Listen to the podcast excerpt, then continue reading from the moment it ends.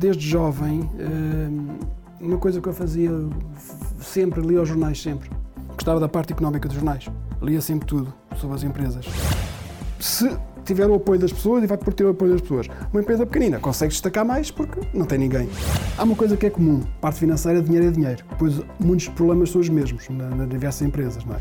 Às vezes tenho vários ecrãs abertos ao mesmo tempo a tratar de vários assuntos ao mesmo tempo em geografias diferentes. Estamos a falar de Portugal, Brasil, Angola e Espanha.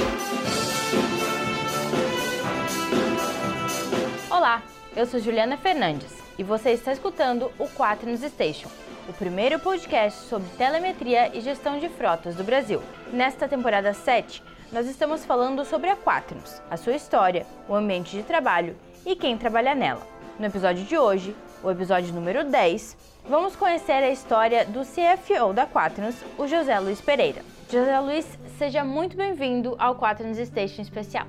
Obrigado, Juliana. Para a gente começar e para as pessoas conhecerem um pouquinho mais o José Luiz, eu queria que você me dissesse quem que é o José Luiz? José Luiz é um jovem que nasceu há 50 anos, perto de Lisboa, numa aldeia chamada Lousa, onde viveu até aos 20 anos e onde fez a escola primária e o primeiro ciclo da escola preparatória. E lá você vivia com quem? Com meus pais, minha irmã. E como é que era viver nessa, nessa, nessa aldeia? Uma aldeia, uma aldeia, uma aldeia, onde a gente se conhece, onde toda a gente sabe quem, quem tu és e onde toda a gente sabe o teu nome, onde toda a gente te cumprimenta uh, e onde tu cumprimentas toda a gente.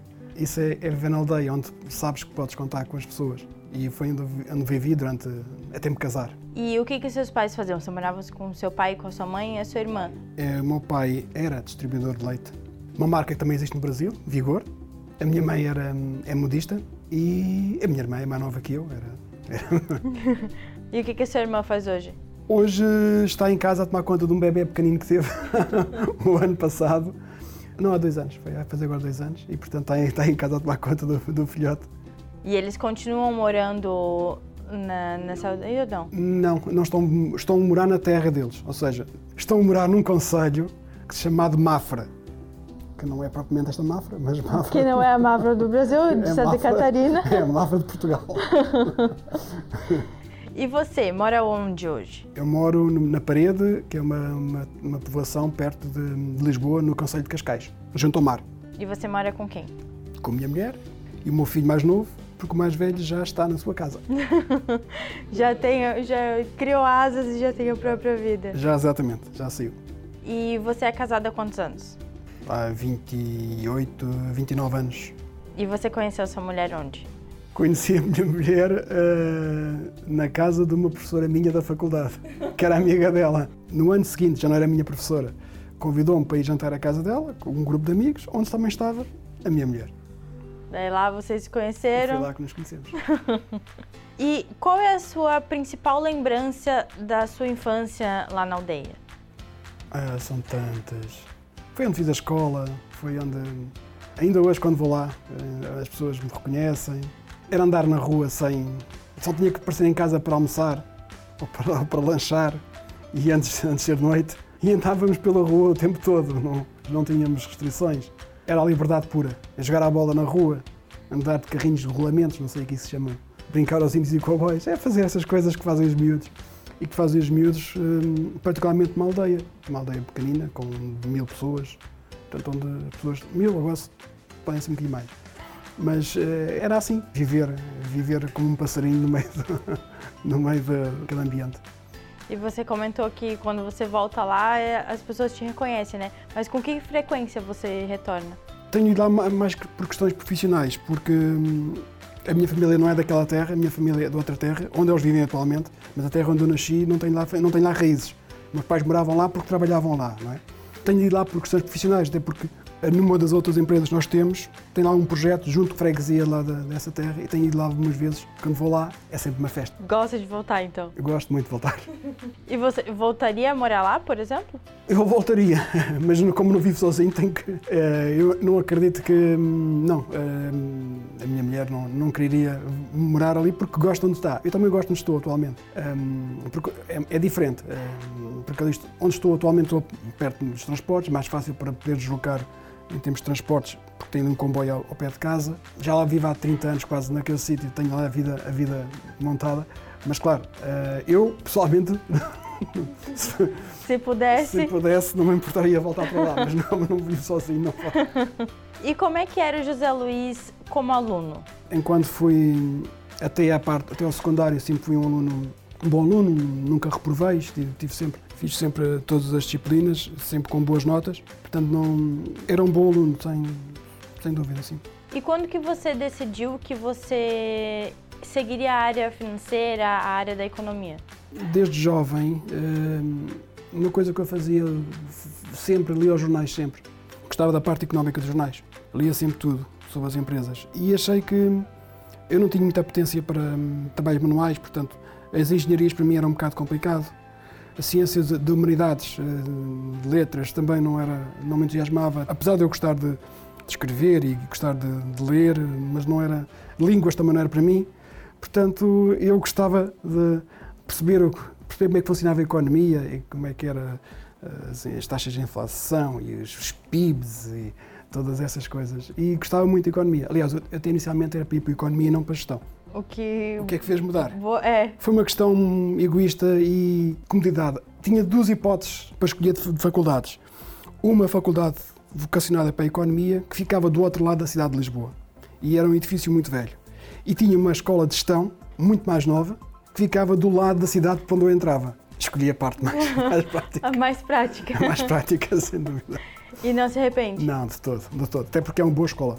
O ISCTEC é um, a minha escola, é uma das melhores escolas de gestão de Portugal e, eh, e está bem conceituada a nível internacional. Não, não, de todo, não tenho, não tenho nenhum, nenhum problema em, em ter optado por aquela. E quando que você entrou na faculdade? Com que idade você tinha? Eu entrei com 18 anos, 19 anos. Já estava a trabalhar na altura. Uh, estava a trabalhar numa empresa de, de iogurtes, na Vigor. Na Vigor. na Vigor, exatamente. Na altura estava na parte de vigor, meu pai estava na parte de, dos iogurtes, meu pai estava na parte de leite. Mas estava na parte de, junto com a parte comercial, fazia toda a parte das contas das, dos distribuidores de, dos iogurtes, ou seja, os iogurtes que levavam e o dinheiro que traziam, era eu que fazia as contas na altura. Comecei a trabalhar aí e depois é que fui para a faculdade. E quando você estava na faculdade, se eu não me engano, no seu terceiro ano, você teve seu primeiro filho, é isso? Foi. E como é que foi lidar com trabalho, estudo e o filho, e o filho ser pai pela primeira vez? Foi muito complicado. E eu só consegui depois concluir o curso muito pela ajuda da minha mulher, não é? Porque ela depois é que puxava por mim para estudar. Eu, eu chegava a casa à noite que não queria pegar nos livros para estudar. E depois o meu filho queria brincar. No primeiro ano, não. Ou seja, no terceiro ano, ele era bebezinho, era só mudar as fraldas e, e dar-lhe a Xuxa. A Xuxa não, porque eu também não queria a Xuxa, mas ia, ia embalá-la só. Mas depois, no fim do segundo ano, quando ele começou a andar e começou a brincar, já era mais complicado. Aí tínhamos. Aí foi complicado. E só consegui, com muito com o apoio da família. Sei, se, não, se não fosse a minha mulher, muito dificilmente conseguiria acabar no, o curso, pelo menos naquele, naquele, naquele período. Se calhar ainda estava lá a acabá-lo agora. Uh, isso foi fundamental, é o apoio, o apoio dela, sem dúvida. E o que, que ela fazia quando você chegava em casa cansado, que você não estava afim de pegar nos livros? Como é que ela te incentivava e te apoiava? Vamos estudar juntos. Vamos sentar juntos e vamos estudar os dois e ficavam ao pé dela e ela ao pé de mim e vamos estudar. E ela também já era formada em gestão, na altura, portanto, também podia dar algum apoio. E claro, depois também havia outra coisa, que era, ela ficava com as tarefas, em casa ficava com a maior parte das tarefas, também para, para me permitir dar, ter tempo para fazer os trabalhos, para, para estudar e para fazer essas coisas. Portanto, e depois durante o dia trabalhava, não é? Não, não, não estava só. Entrava às oito e meia da manhã, tinha que fazer 40 quilómetros, para ir para lá, para o trabalho. Depois tinha que sair e estava até às 10h30, 11 da noite, 11h30, dependia dos dias, dos dias. Segunda a sexta, às vezes ao sábado.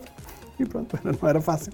Não era fácil. Chegava bem cansado em casa, né? Era. Depois, quando acabou o curso, foi um alívio. e quando você acabou o curso, você ainda trabalhava na Vigor ou você já estava em outro trabalho? Não, já estava na Luís Simões. Fazendo o quê?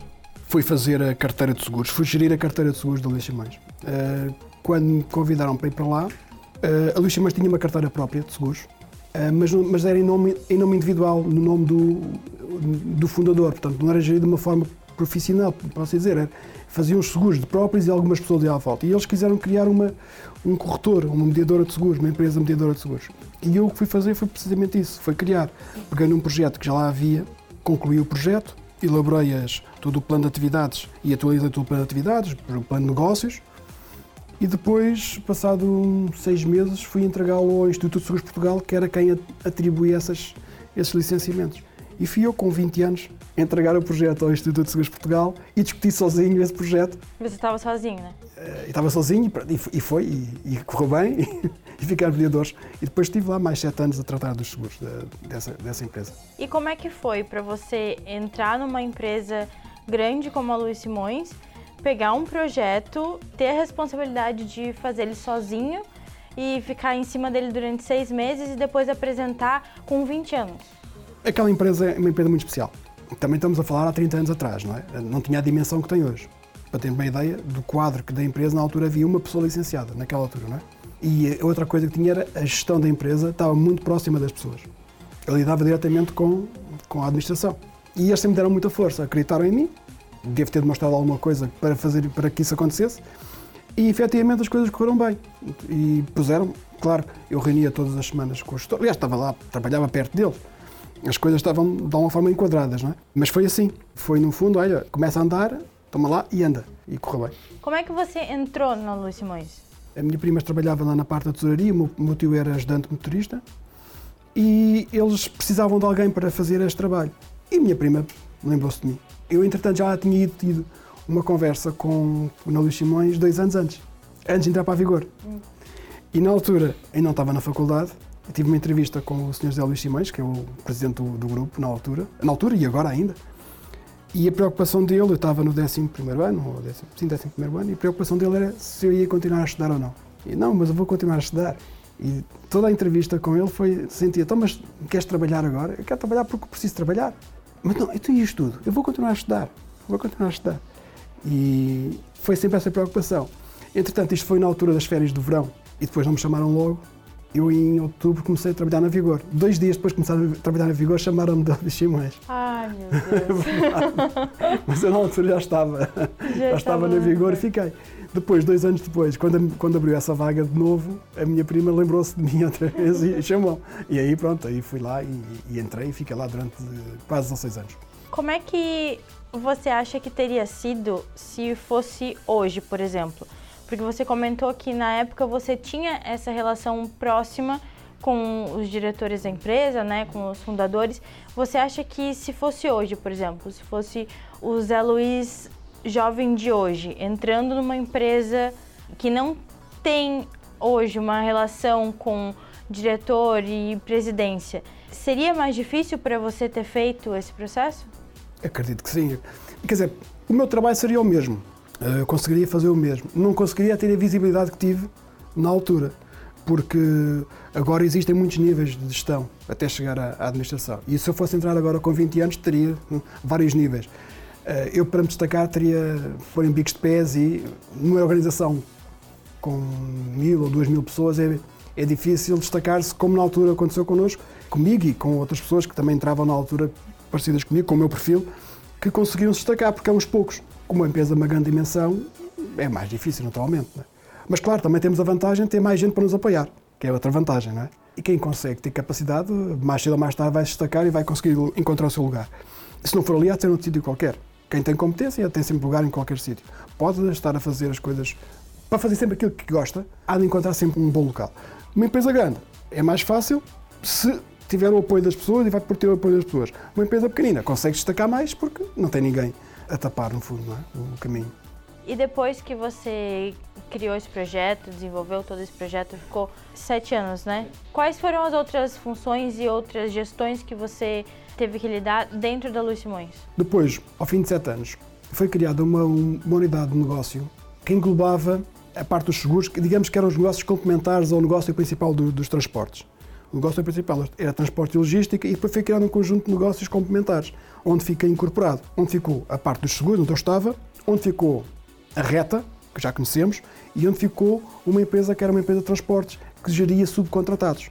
E, portanto, na altura, o que é que me foi dito para fazer? Foi conseguir juntar as três empresas e gerir de uma forma integrada. E foi isso que eu fiz durante mais três anos, onde estive então nessas três empresas, a gerir, no fundo, toda a parte administrativa e financeira dessas, dessas empresas, e em termos de plano de negócio também, em termos de gestão de negócio. E foram três anos aí assim na, nessa componente. Depois, o passo seguinte foi a gestão da, dos subcontratados era crucial, era, era importantíssimo para, para o Luís Simões. Era necessário criar uma imagem do subcontratado ou do terceirizado, como se quer dizer aqui no Brasil, à imagem do Luís Simões. Então foi criado um projeto de, de, de uma franquia, onde estive a trabalhar durante algum, um ano e pouco, a, fazer, a criar todo o projeto de franquia para a marca Luís Simões. Mas é uma franquia de produção, não é uma franquia de distribuição. Ou seja, o que estávamos a franquear era, um, era um, o caminhão, motorista do caminhão. Esse era que era o franqueado. E trabalhava para quem? Para o Luís Simões. O Luís Simões o que é que fazia? Garantia-lhe serviço, garantia-lhe preço, garantia-lhe pagamento. O motorista é que é que tinha que se preocupar? Ou o franqueado? Tinha que se preocupar em ter a viatura em condições, ter o motorista ou ele o próprio motorista, pagar, pôr o combustível, pôr a, fazer a manutenção e não tinha que se preocupar mais com mais nada. Portanto, no fundo era estender, fazer um, uma ponte entre as viaturas próprias e as viaturas alheias com a marca Luís Simões. E foi aí onde eu estive também a montar o projeto. O projeto foi montado e foi entregue à direção de produção da Luís Simões que... Que seguiu. Então você fez toda a parte logística no caso desses terceirizados, é isso?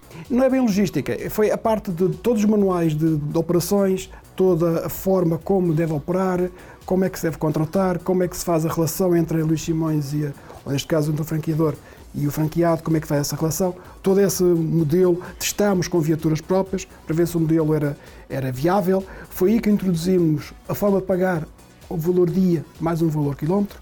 Até ali os valores eram por frete, ou seja, uma viagem entre dois pontos tinha um determinado valor.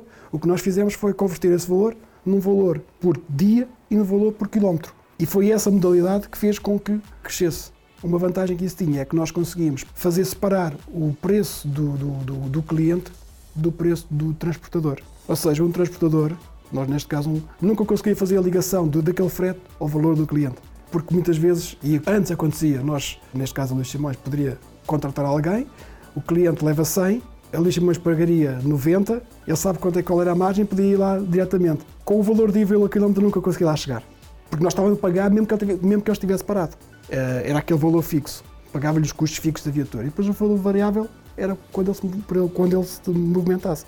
E foi assim que, que se fez. E nesse tempo todo que você teve ali na Luiz Simões, trabalhando em diversas frentes, né, gestão de diversas empresas, o que, que você mais aprendeu e que você traz dessa experiência lá até hoje, assim?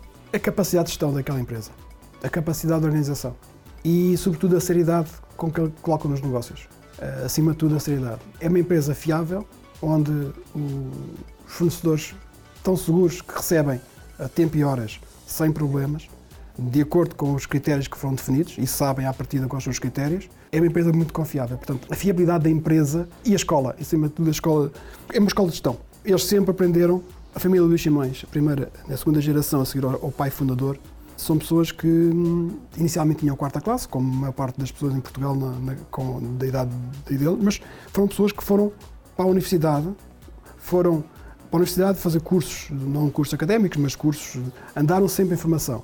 E, além de darem sempre informação, também deram muita formação às pessoas. Eu, durante esse período, fiz um curso de, de direção, um curso que é bem conceituado em Portugal. Eu e mais alguns colegas, todos os anos eles mandavam sempre alguns quadros para fazer esses cursos, deram sempre muita formação. Outra coisa muito importante que aquela empresa teve foi a informatização da empresa vem desde os anos 80. Anos 80, princípio dos anos 80 quando os computadores eram também desta sala. E eles sempre tiveram muito cuidado com isso. Portanto, é uma empresa que é uma escola, é uma, uma referência. Tá? É uma empresa com 70 anos atualmente e é uma empresa de referência. Portanto, é, é, é uma escola. E tem lá muitos, muitos amigos. E depois? O que, que você fez depois que você, você saiu da Luiz Simões? E em que momento... Eu ainda, da Luiz Simões ainda fiz mais uma coisa. Ah. Ainda tive mais uma época. Foi, depois dessa parte, foi criada uma direção corporativa de desenvolvimento comercial, ou seja, tudo que tinha a ver com a parte de vendas, marketing e, e relações exteriores, e eu fiquei com a parte de novos negócios, desenvolvimento de novos negócios. E aí foi criar alguns novos negócios, nomeadamente, por exemplo, a questão da reta, que foi toda a reconfiguração do negócio da reta, que na altura não era a reta, era a Socar, era uma empresa de carrocerias, que depois mais tarde incorporou a reta e fez uma fusão e passou a chamar-se reta, usou esse nome. E portanto foi todo o negócio que a Reta, todo o modelo de gestão que a Reta tem hoje, em termos estratégicos, foi definido naquela altura quando eu estava nessa área, onde tive algum tempo e depois fiquei também com as relações institucionais do grupo, ou seja, toda a relação com os mídia, com a, os colaboradores. Mas tinha um jornal interno que saía hum, duas vezes por mês. Uhum. Na altura não via. Não, as, ainda existe, esse jornal ainda existe. E saí todos os meses. Um jornal ainda com 20 e tal páginas. Não era nenhuma brochura, era um jornal bem grande.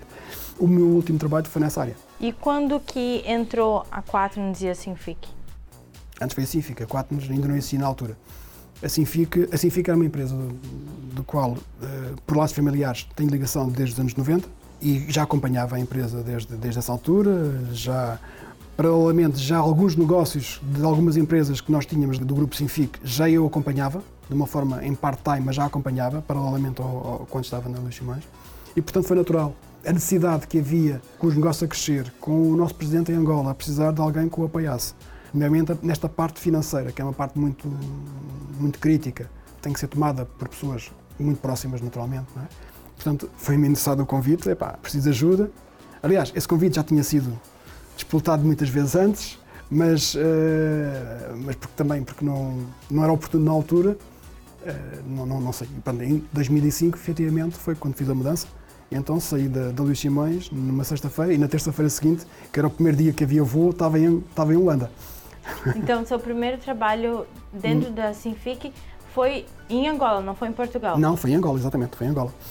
Foi em Angola onde estive, hum, nunca tive muito tempo seguido, eu tinha, essa primeira vez tive quase dois meses, mas hum, estava sempre um mês, um mês em Angola, um mês em Portugal, um mês em Angola, um mês em Portugal.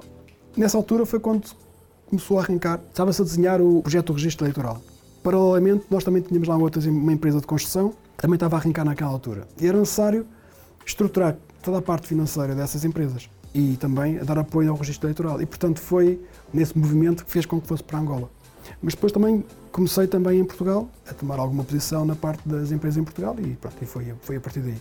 Depois a Quatnos, a Quatnos enquanto negócio dentro da Sinfic só surgiu em 2009. E quando você estava lá em, em, Angola, você comentou na nossa primeira reunião que tinham lhe passado dois projetos ah. e que eles achavam que era a mesma coisa, mas no fundo não era. O que, que era isso? O primeiro convite que, fizeram, que me fizeram para ir para Angola foi para dar formação em análise de projetos de investimento.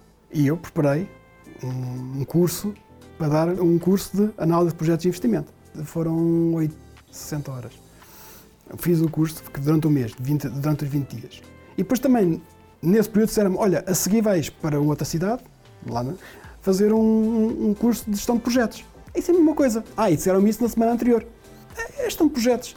Espera aí, mas gestão de projetos não é, a única coisa comum é projetos. Agora, gestão de projetos e análise de projetos de investimento é outra coisa completamente diferente.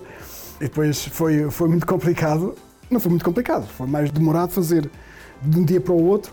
E estamos a falar em 2005. A internet lá não havia com, havia com muita dificuldade, havia, eh, os meios eram mais reduzidos. Fazer, preparar aulas para mais 20 ou 30 horas, foram três semanas. Três semanas eram quantas horas? Deviam ser umas 4 horas por dia. Pronto, é assim uma coisa.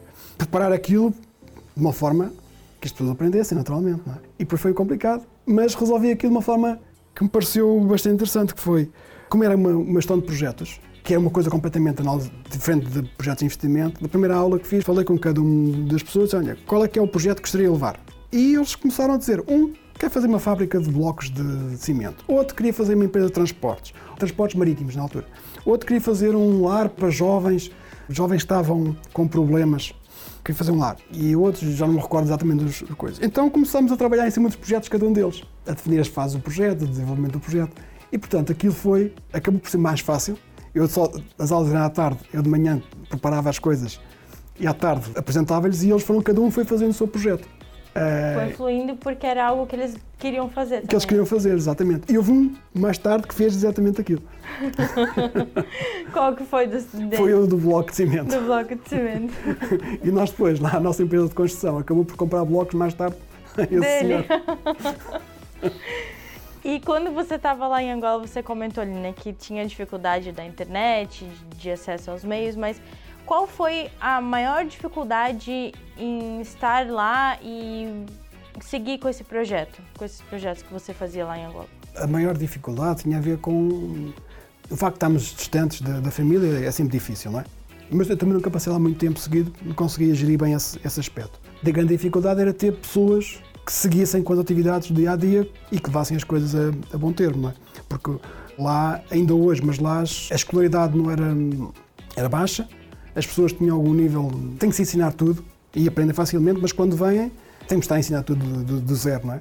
E depois isso demora muito tempo. Estava lá em um, período, um curto período de tempo. Quando saía, quando lá voltavas, havia um, um retrocesso. Até encontrar alguém que me ajudasse lá, não é? Depois encontramos e contratámos um gestor para lá ficar durante algum tempo e ficou lá a tomar conta da, das operações. E foi mais fácil, naturalmente. E como é que foi o papel do apoio do Fernando Santos nesse seu início ali? Nesse, você estava indo para um outro local para ficar longe da família, claro, ia e voltava, mas qual foi o papel do apoio dele? Ah, foi fundamental. Ele, olha, a primeira reunião que nós tivemos foi assim que eu cheguei a Luanda, foi no, no quarto hotel a definir o que é que tínhamos que fazer e como é que não tínhamos que fazer. A segunda foi, ele agarrou no computador dele e copiou o computador dele para o meu computador. Pronto, toda a informação que eu tenho já tens. Está aqui sim. E estava a trabalhar muito em sintonia, ainda hoje, mas na, naquela altura estava a trabalhar em sintonia porque eu, no fundo, era mais o, o braço que eu precisava para trabalhar esta parte para ele se dedicar aos outros negócios, não é? E à parte estratégica da empresa, no fundo, era, era um bocado isso. Mas, claro, foi fundamental. No fundo, ele é que definia e encaminhava as coisas, naturalmente. E aí depois você começou na Sinfic de Portugal e aí depois é, veio entrou a Quaternos ou teve outras empresas no, nesse meio tempo? Teve muitas empresas no meio que ainda existem. Depois fomos comprando. A Sinfic comprou, mais tarde, comprou uma empresa que é a Inova, depois comprou a Nova Geo, comprou a Bioglobal. A Nova Geo é uma empresa de sistemas de informação geográfica, a Bioglobal de sistema de controle de acesso. Estes controles de acesso estão aqui sim. A Inova era uma empresa de engenharia de software, controle de qualidade e gestão de qualidade. Essas empresas, à medida que íamos comprando, era necessário incorporar também a gestão a e a nossa parte eu fiquei, estava nessas empresas também. Isto antes mesmo de existir a Quatnos. É? Em Angola foram surgindo outras empresas também que foram criando. Depois também houve, em 2009, a Frutos Fetónia, que era a nossa empresa das... A nossa o, o seu xodó, né? É, exato. Sempre que vem para o Brasil, traz um pouquinho de nós para gente. É verdade. Uh, que é, é uma empresa que eu já acompanhava desde 2006, até porque era de um amigo meu, e em 2009, hum, até porque a empresa estava numa fase precisava de capital, precisava de hum, parceiros para que pudesse investir. E nós, como acompanhava a empresa e acompanhava as árvores desde que elas foram plantadas praticamente, trouxe o negócio para o grupo. O grupo achou que seria uma oportunidade interessante e pronto, acabamos por entrar no capital dessa empresa, onde, onde temos uma posição maioritária. E no fundo é, foi a primeira empresa do nosso agrobusiness, que entretanto agora já temos em Angola empresas nessa área, mas aquela foi mesmo a primeira. E como é que foi na época e continua sendo agora para lidar com a gestão de várias empresas que não são do mesmo segmento? Há uma coisa que é comum: parte financeira, dinheiro é dinheiro. Pois muitos problemas são os mesmos nas diversas empresas, não é? Problemas com as pessoas são os mesmos, o problema com os fornecedores é o mesmo, com os clientes é o mesmo. Claro que uns mais complexos do que outros. Por exemplo, aqui nós temos muitos, muitos clientes, há outras empresas que têm muito menos clientes porque trabalham essencialmente para empresas e em projetos mais fechados. Mas basicamente são os mesmos. Fazer um balanço é a mesma coisa de fazer um balanço de uma empresa de rastreamento ou de uma empresa de biometria, uma tecnologia ou de uma empresa agrícola, acaba por ser a mesma coisa. Portanto, é difícil porque tenho que falar com pessoas diferentes, que têm percepções diferentes dos negócios e os próprios negócios às vezes também têm algumas, algumas particularidades. E eu tenho que me ajustar. Se nós estamos envolvidos nestas frentes todas, não podemos eh, deixar eh, nenhuma de parte e temos que eh, mudar o chip, é vestir a camisola daquela empresa, ver como é que aquilo funciona, tirar aquela, veste outra, camisola, neste caso aqui uma, uma camiseta. Sim, para quem está nos escutando, camisola não é a camisola que a mulher usa aqui no Brasil, é a camiseta lá em, em Portugal. E isso tu acaba fazendo mais de uma vez por dia, né? Não é, ah, na segunda não. vai ser empresa tal, empresa terça na, na, X. É, ao longo do dia tu vai tendo que fazer essa mudança de chip, né? Às vezes tenho vários ecrãs abertos ao mesmo tempo a tratar de vários assuntos ao mesmo tempo em geografias diferentes. Estamos a falar de Portugal, Brasil, Angola e Espanha. Essencialmente nós estamos. Às vezes estou a falar com as pessoas ao mesmo tempo. E nunca trocou as informações? Uh, não diria que nunca troquei, se calhar alguma vez terei trocado, não sei. Mas, por exemplo, eu tenho várias contas de e-mail para me poder orientar e é, muitas vezes envio mails de uma empresa quando devia ter enviado da outra, da conta, de, da conta da outra empresa. É natural acontecer isso. E como é que você lida também com a questão fiscal ou governamental de cada localidade dessas empresas? Porque tem diferença. Tem. Eu não tenho pretensão de saber tudo sobre essa parte. Não é? Aí o que procuro é ter pessoas em cada geografia que me possam dar esse apoio. Aqui no Brasil temos consultores que podem prestar isso, em Angola também tem lá pessoas que podem fazer esse trabalho, em Angola também tenho entidades que nos prestam serviço e em Portugal também temos. Só tenho que ouvir as pessoas, perceber qual é o entendimento de cada um deles acerca daquele problema e depois tomar as decisões de acordo com aquilo que achar melhor. Mas eu não tenho. Não, nem, é, é humanamente impossível perceber a fiscalidade no Brasil, que é complexa, ao mesmo tempo que conseguir saber em Angola, ou na Espanha, ou em Portugal. Era muito complicado. Não tenho que saber isso tudo, tenho que ter pessoas que me possam apoiar nessa leitura. E qual a importância de ter uma equipe capacitada justamente para te ajudar neste momento, porque são várias empresas, lugares diferentes. Qual é o, é o, papel de ter alguém que, não, vou falar com o ciclano porque ele vai saber sobre isso, ele é a melhor pessoa para falar sobre isso? Porque se não fosse assim, eu, não, eu tenho que responder também perante, pela minha área, perante os meus acionistas, não é? Pelas juntas as administrações de cada uma das empresas, em primeiro lugar, e depois os acionistas por inerência. Portanto, eu tenho que responder, eu tenho que ter forma de lhes dar a resposta que eles precisam de ouvir. E se não tiver quem recolha essa informação e trabalhe essa informação, eu não vou conseguir prestar esse, esse trabalho. Eu tenho que arranjar forma de ter essas pessoas a fazer esse trabalho. Se consigo ou não é outra questão. Depende também do momento em que as coisas acontecem. É? Nós, nos últimos anos, enxugamos muito a estrutura administrativa das empresas. Até quando foi criada estas diversas empresas, nós deixámos de ter uma estrutura muito pesada que tínhamos para ter uma estrutura muito levezinha em cada uma das empresas. E, portanto, exige muito mais de cada um de nós, e particularmente de mim, mas é a forma de conseguirmos dar agilidade às empresas e ter, para as empresas terem capacidade e não sobrecarregar os negócios com um peso administrativo muito pesado.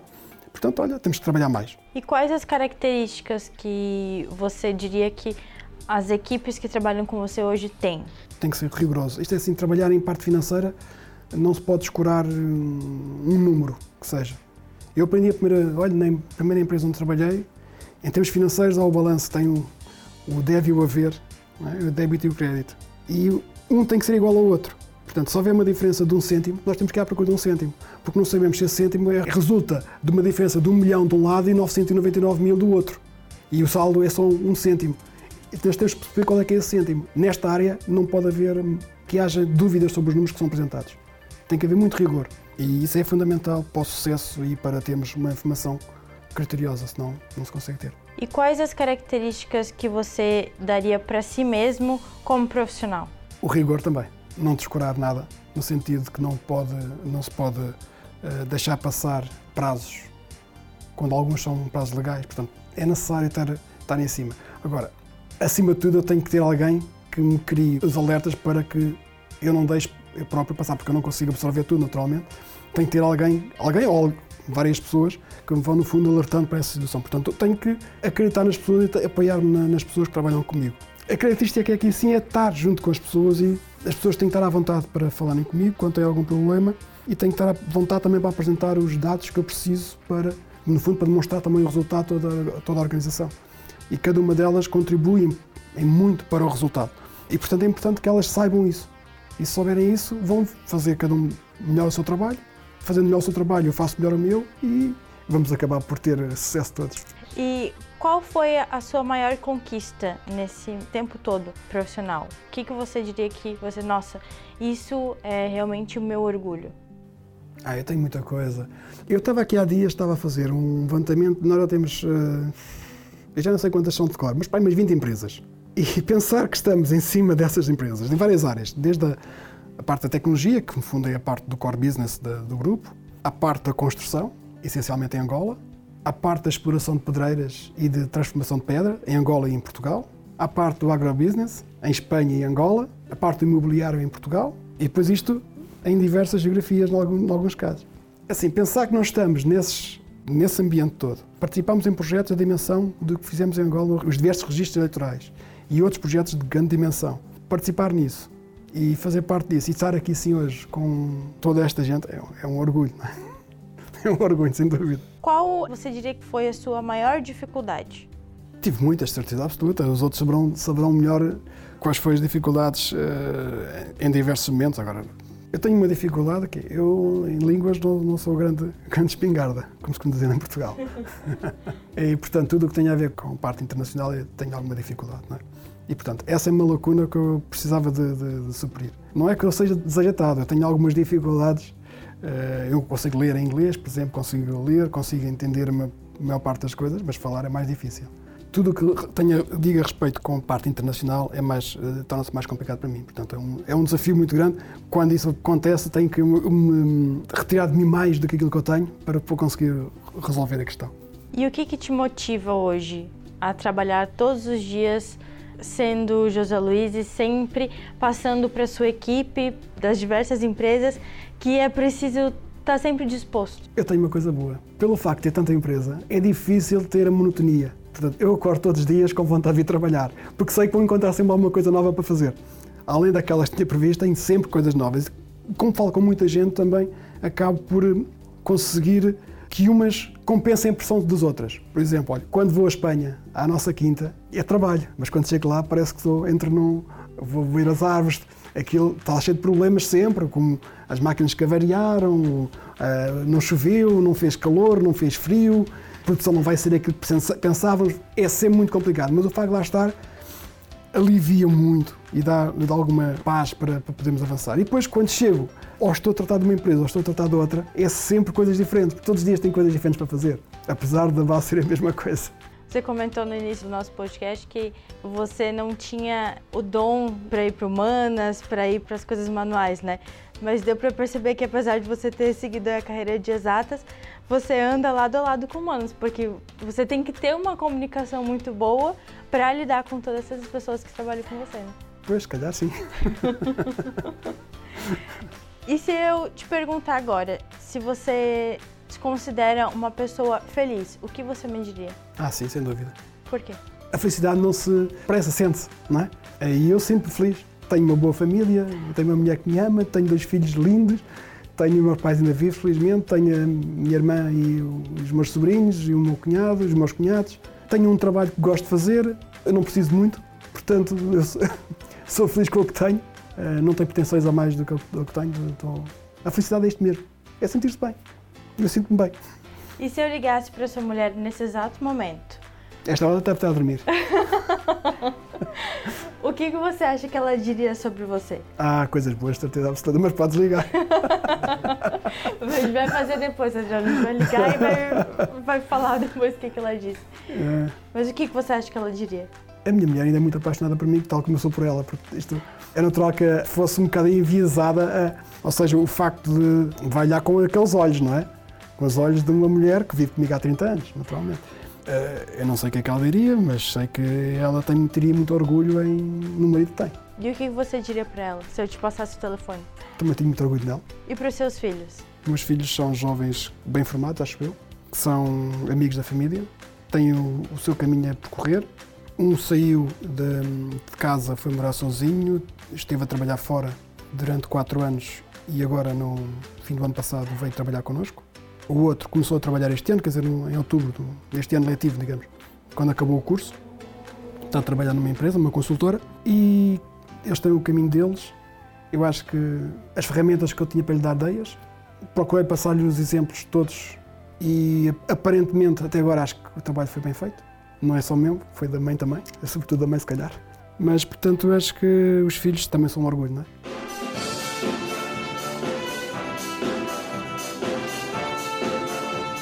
Zé, eu queria agradecer por você ter contado um pouquinho da sua história. Eu sei que se a gente parasse aqui, você até comentou no, antes da gente começar a gravar, que se fosse entrar em todas as histórias, a gente ficaria aqui por um bom tempo.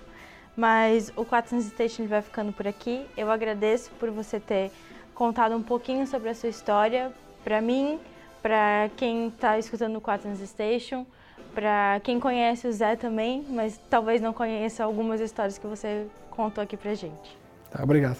O 4 News Station vai ficando por aqui e a você que acompanhou esse episódio até o final, muito obrigada pela sua companhia. Continue nos acompanhando através das nossas redes sociais, Instagram, arroba 4 Oficial, no Facebook, 4 Rastreamento e Telemetria, o nosso canal do YouTube e, é claro, no blog 4nos, 4 Até o próximo episódio. Tchau!